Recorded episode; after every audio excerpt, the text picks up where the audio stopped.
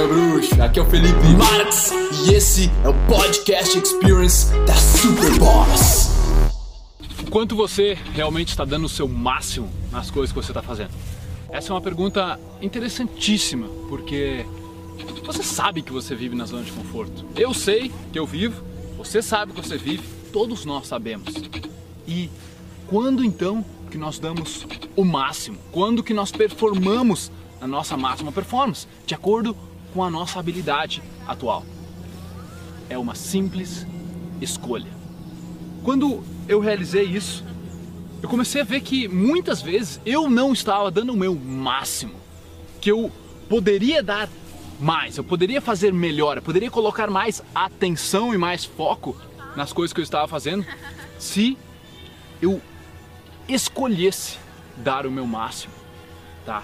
E muitas vezes não é só você escolher, mas é você ter a persistência, a perseverança e tentar de novo, e de novo, até aperfeiçoar as coisas, né? Nós estamos aqui numa imersão de autoconhecimento, de expansão de consciência e nós vimos um filme sobre como os desenhos eram feitos antigamente, né? O desenho do Rei Leão, o desenho os mais antigos ainda, eles eram feitos frame por frame, desenho por desenho, depois ele era para dar a impressão que era um filme, um vídeo. E na verdade eram muitas imagens colocadas uma lá da outra. será que esses caras fizeram o máximo? Será que eles davam o melhor deles? Como é que você vai chegar nessa máxima performance, cara? Sabe? No seu trabalho. Só se você colocar o seu corpo, ir lá e sentar na cadeira e começar a fazer, será que essa é a sua máxima performance? E eu pergunto, por quê? Por que que nós não damos o nosso máximo? Por que, que nós não agimos na máxima performance? Eu comecei a olhar para dentro. Tudo começa dentro de você, não está fora, tá? E eu comecei a ver que eu não estava dando o máximo da minha performance porque tem um medo envolvido, tá? E esse medo é o medo de falhar. Mas qual é a causa? O que aconteceria, né? Eu comecei a pensar, o crítico começou a me questionar e eu vi que o medo por trás é: e se eu der o meu máximo, eu não conseguir atingir aquilo que eu imagino que eu sou capaz? E se eu der o meu máximo e não for bom o suficiente?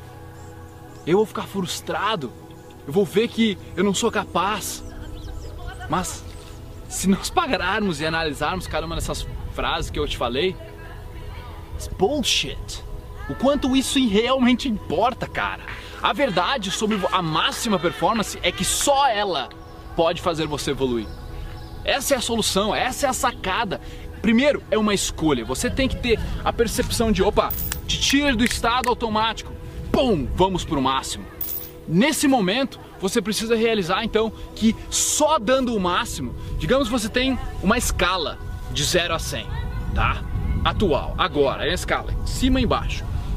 Você tem seu, a sua base, sua linha base padrão onde você age na maioria das coisas. Ali é onde você está agindo agora.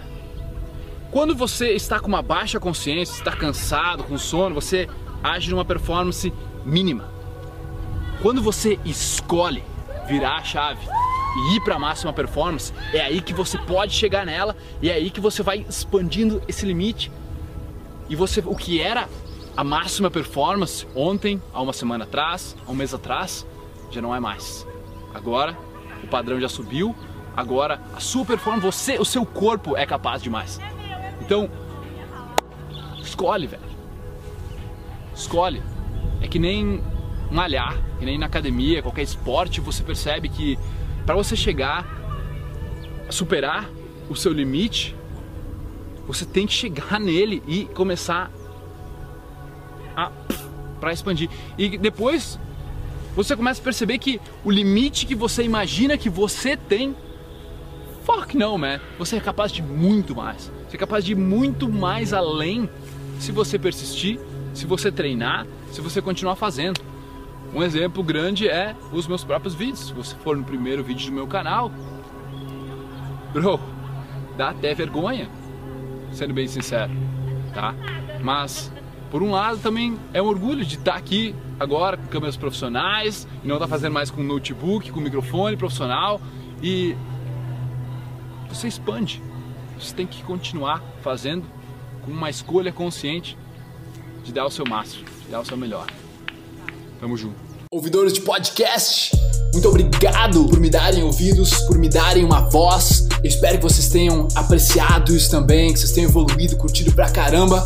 E se você quiser comentar, compartilhar, o seu boca a boca é o meu oxigênio. Tamo junto, irmão.